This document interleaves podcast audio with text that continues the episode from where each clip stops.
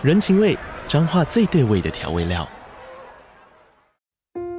人，你在这端，我在那端，各自忙碌又相互牵挂。情，街角的吵杂声传递温暖与思念。味，是从每一个转角飘出的乡愁。这里是彰化县政府 Pocket 节目《彰化早咖》，我是主持人内克。从彰化大小事各具特色到旅游攻略，透过轻松有趣的访谈，带着大家走进最在地的早咖。准备好了吗？彰化的故事，我们说给你听。以上为彰化县政府广告。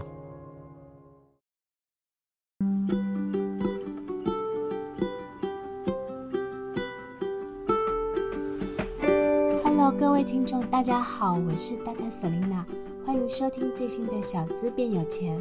这个节目是由 Dr. Selena 专为小资族量身规划的一个生活理财节目，希望大家从日常生活的议题当中轻松的学习投资理财，有机会改善经济，翻转人生。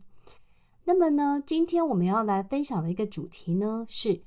跟着巴菲特一起买台积电吗？这七档。台积电概念 ETF，其中一档不到三万元哦。也就是说，其实今天我们想要来分享的题目就是说，嗯，就是小资呢，其实可以多学习一下巴菲特的一些投资精神。好，那在我们节目正式开始之前呢，呃，如果你喜欢我们的节目的话，请大家可以订阅追踪。小资变有钱的 Podcast 频道。那如果你喜欢我们的每周分享的内容的话呢，请给我们五颗星的评价。那也可以许愿你想要老师分享什么样的一个题目，这样子。嗯，十一月呢，其实全球最大的一个投资新闻呢，其中有一个应该就是巴菲特买了台积电。好，那我们来看一下啊，根据呢波克夏，这个波克夏就是巴菲特的公司，那巴菲特波克夏呢于本月呢，十一月十四号呢，盘后向美国证券交易委员会 SEC 提出的十三 F 季度报告，第三季呢，七到九月期间，首度买进了约六千零一十万单位的台积电 ADR，那价值呢，四十一点二万美金，持股比重约百分之一点四，跃居了台积电的。五大股东，那这个消息一出呢，投资人都都非常的惊讶，因为呢，大家知道巴菲特其实一向不太投资高科技股，过去呢承认错过了亚马逊跟脸书，现在改名为 Meta 的高科技股票。那巴菲特呢，一直到二零一六年五月才第一次购入苹果的股票。这一次出手买入台积电，而且一口气买了百分之一点四的持股，的确让人联想：难道伯克夏的投资策略已经改变了吗？大家可能都知道，巴菲特呢，他其实是师承价值投资大师班杰明·格拉汉，投资标的必须要符合市场价格低于内在价值的原则。不过呢，巴菲特后来又吸收了另外一个投资大师菲利普·费雪的一个投资精华，也就是传统从呃是从传统的价值投资进化为成长型价值投资。那菲利普·费雪认为，一家成长型公司呢，必须在符合七个面向。第一个面向呢，就必须是长期销售，长期的公司是成长的。第二个呢，是具有竞争优势，第三点是管理能力要好，第四个是公司有清楚或是呃伟大的一个愿景，第五个是公司的研究发展，第六个是强大的获利能力，第七个是公司内部关系。这七个面向如果表现良好，其实大概就是菲利普·费雪认为是一家成长型公司值得投资公司的一个面向。因此呢，后来巴菲特师承，他也提出了他的护城河理论，基本上呢，就是建构在菲利普·费雪的成长型价值投资的基础。如果呢，我们从这些面向去评估的话，巴菲特会选择台积电，那也就不会没有道理了。因为呢，除了股息殖利率比较低之外，其实台积电子不管是在管理能力啊、竞争优势啊、获利能力，或是研发能力，或是公司的内部关系等等，都是世界级的公司。那呢，我们看一下哈、哦，彭博综合市场呢指出，巴菲特相中台积电呢，这归功于台积电股价相对便宜了，技术领先以及稳健的一个基本面。那我们来看一下哈、哦，第一个，首先呢，对于寻求逢低买进半导体股的投资人而言，波克夏显然替大家提供了一些好的建议。摩根斯坦利分析师也表示，台积电已到了良好的一个切入点。所以，我们依根据彭博会会诊的一些数据，台积电呢，按明年预估获利呢计算的本益比约为十二点六倍。那高盛评估这是十年来均值的一个低端，且低于费城半导体指数大部分的成员。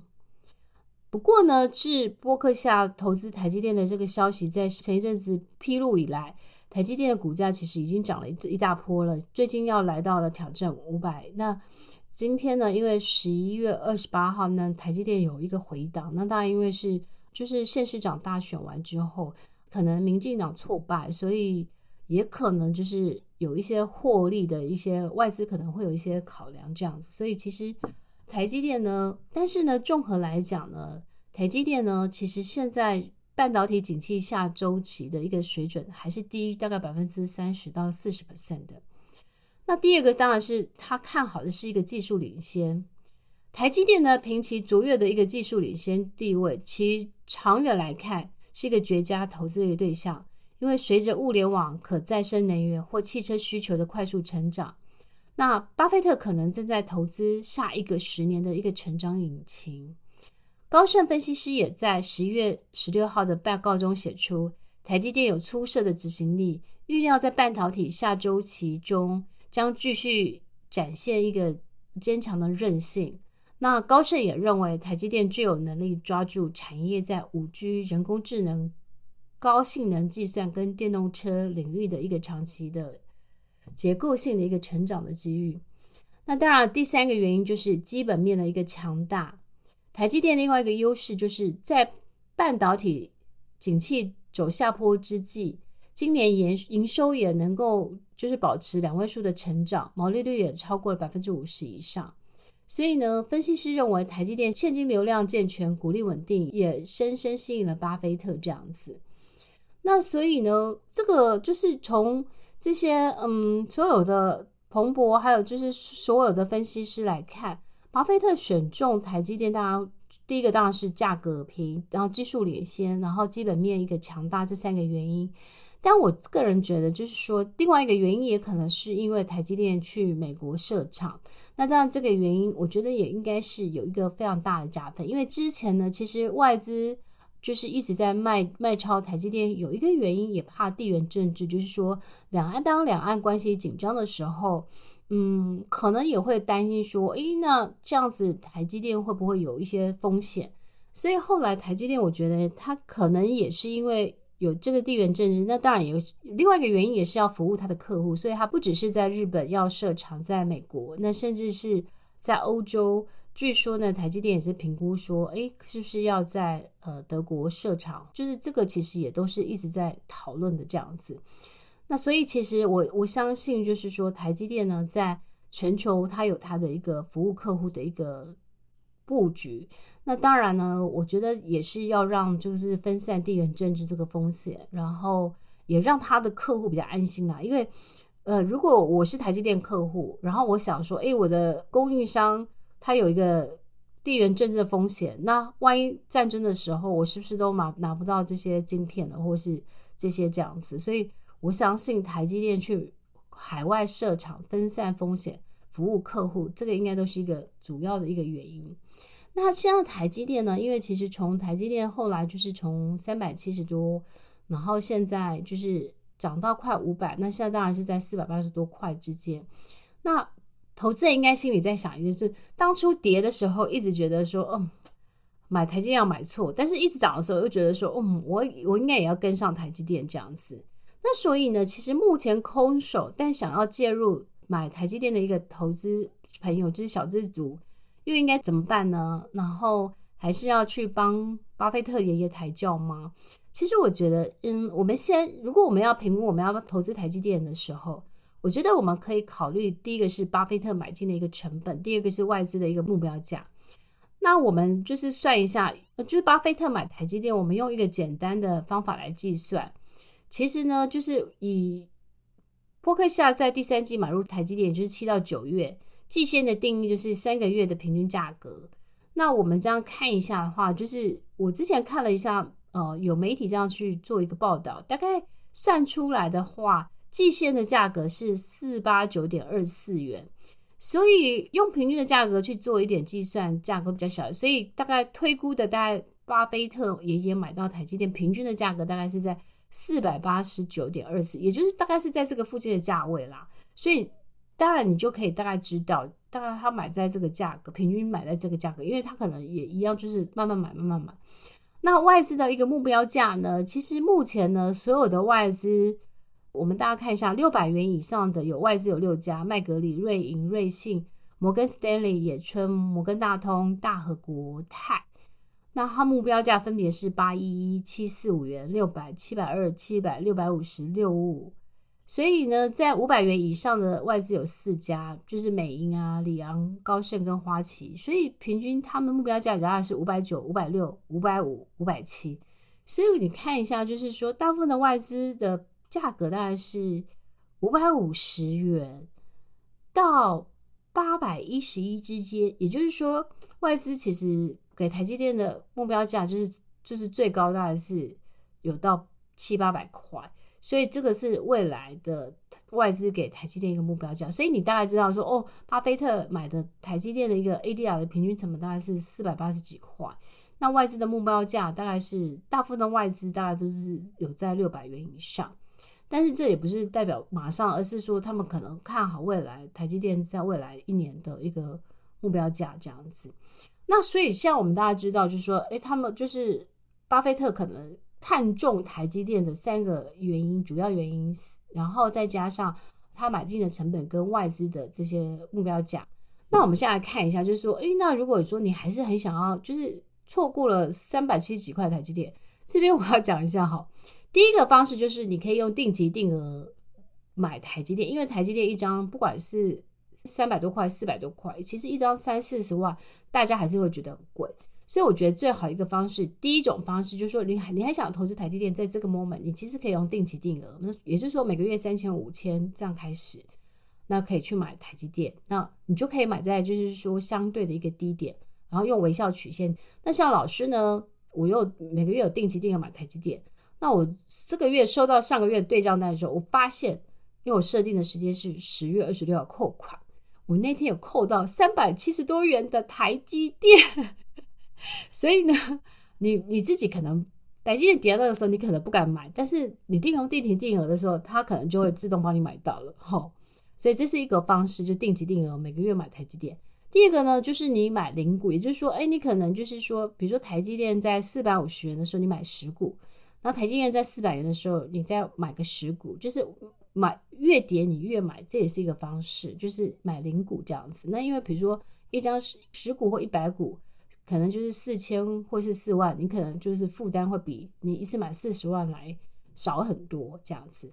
那第三种呢，你也可以买台积电概念的 ETF。那因为呢，其实就是什么叫台积电概念 ETF 呢？就是因为呢，台积电是台股重量级的全职股，因为投信所发行的台湾的 ETF 几乎都有台积电，而且占比不小。我们下来看说有几档哈，就是像富邦科技零零五二，它其实台积电的比重就高达七成。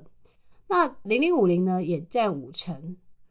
然后另外一个元大电子呢零零五三其实也占了大概呃百分之四十二点三三五。那富邦台湾五十呢，其实也台积电的权重大概也是成分股里面，它大概也占了百分之四十点二五。元大台湾 ESG 呢，零零八五零其实也占了百分之三十六点五九。富邦公司治理零零六九二，其实它也占了百分之三十四点零三。那国泰的台韩科技呢，零零七三五，其实里面它占了百分之二十二点九四。那另外一个是国泰台湾五 G 零零八八一，其实里面也占了大概百分之二十七点七七。所以你现在呢，大概有一二三四，我刚我前面讲错，就是大概有四档的这个台积电 ETF 呢，其实他们就是三万块以下，那它的比重大概都是从二十七到三十几这样子，所以如果你就是台积电在回档的过程当中，其实你也可以同步去买它这样子。我之前其实试过一种方式，就是台积电大跌，比如说它跌到四百元底下的时候，那比如说我就买了零零八八一，它那时候跌到十二块左右，我就去买它。也就是说，其实当呃台积电跌很惨的时候，你不敢买台积电，但是你就可以去选择台积电概念的 ETF，然后你就是它越跌你就越买这样子，那你可能就会。一样就是买在台积电低的时候，等到台积电一涨的时候，你就可以坐享台积电齐涨的涨幅。像那个零零八八一呢，它从十二块多也涨到前一阵涨到快十四块八，甚至快到五十五块了。所以因为那是台积电涨，台积电从三百七十几涨到四百九十几的时候，但其实成分股里面有台积电的 ETF，其实也会跟着大涨这样子。所以这个就是其实提供给大家参考。那其实投资这件事情是很有趣的，就是说，其实我前天看一看一篇报道，就是说，当台积电一路涨的时候，散户反而是一路卖；可是当台积电跌到四百元以下，其实大户的比例是往上增的，所以散户就变成是一个逆指标，就是说，散户很怕套牢，一解套的时候去拼命卖这样子。然后我我觉得其实反而是你，如果它是好的标的。其实你不用怕它套牢，那反而是月底的时候，你应该慢慢慢慢分批去接。但是我觉得这个前提还是在于你对于这个就是你买的这个投资标的，你有没有做好研究，你有没有信心？然后再来是说你的现金的那个就是持股，就是现金的那个比例是不是可以有足够？反正是反正如果你都 all in 就没钱了，那也没用，它再跌你再便宜都没有用这样子。所以我觉得投资就是这个是一个。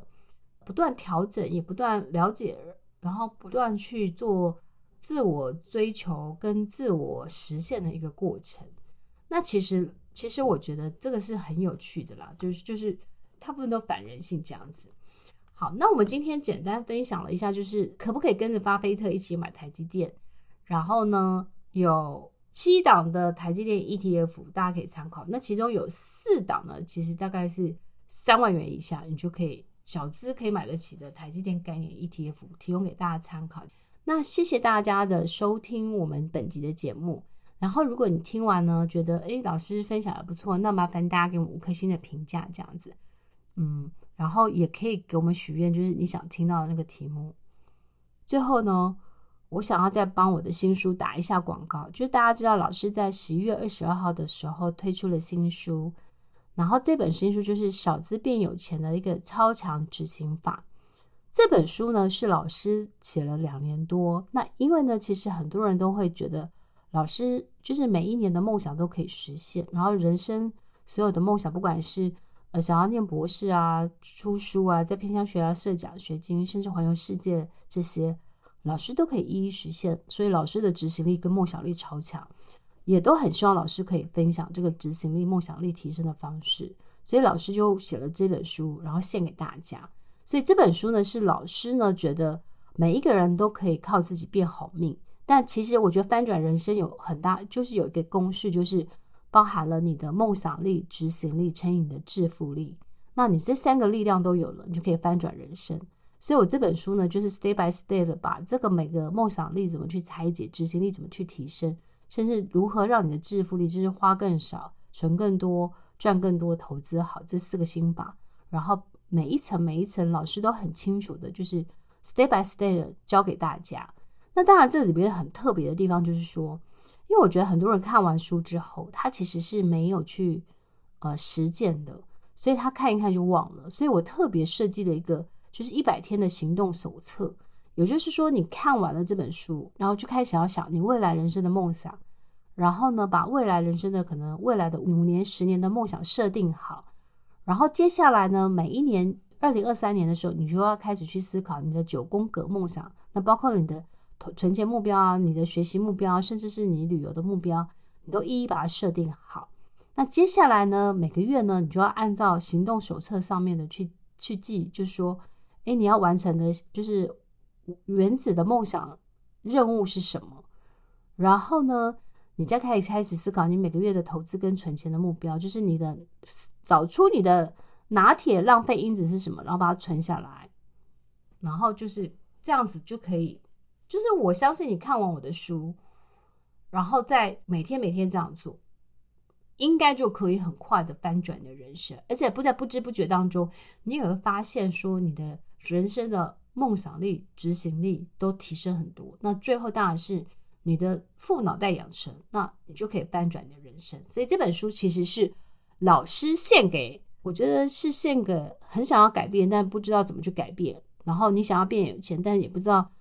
有什么有系统有效的方法可以去执行。所以这本书我觉得是很适合小资族，然后想要变有钱，想要执行力提升，想要完成你人生很多梦想的人。那这本书呢，在博客来，嗯，其实一直。其实，在现在商业榜或是在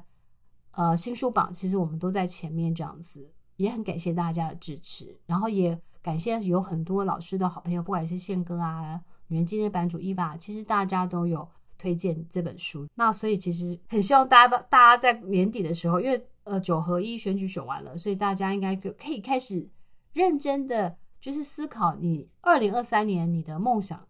做计划，然后开始去 step by step 把你的人生的梦想计划都去实现。好，最后其实我今天有一点感冒，因为就是所以现在状况没有太好，可能我前前前一两个礼拜每天都在 K 那个保险考试的国考的那个题目，你知道我觉得好可怕，就是我在那个最近，因为他考试要考很多科目，所以也要做很多的模拟考题这样子。我这个礼拜呢，大概做了两千题的模拟考的题目。我我觉得从我考完大学，或是我念完，嗯，写完博士论文之后，我大概没有这么苦度过。所以，所以我现在状况不太好，但也就是还是很想录录给一个比较新的题目给大家，所以就是很努力的撑着把这一集录完，这样。所以大家一定要认真的听老师的分享，这样子。那接下来我们的每一集节目，我们其实请到了很多厉害的来宾啊，不管是律师娘或叶子娟啊，甚至好哥或是陈忠明老师，我们都会请他们来分享他们最新的著作或是他们的一些投资理财的撇步。所以大家记得每周二五都准时收听老师的小资变有钱的 Podcast 这样子。那也要大家也要支持老师的新书，用行动支持老师，所以可以到博客来、momo 或是金石堂诚品，就是各大书店。去购买老师的一个小资变有钱的超强理财法，呃，小资变有钱的一个超超级执行法。对不起，我真的是头脑不好。好了，那我们今天的分享到这边，谢谢大家，我们下次见了，拜拜。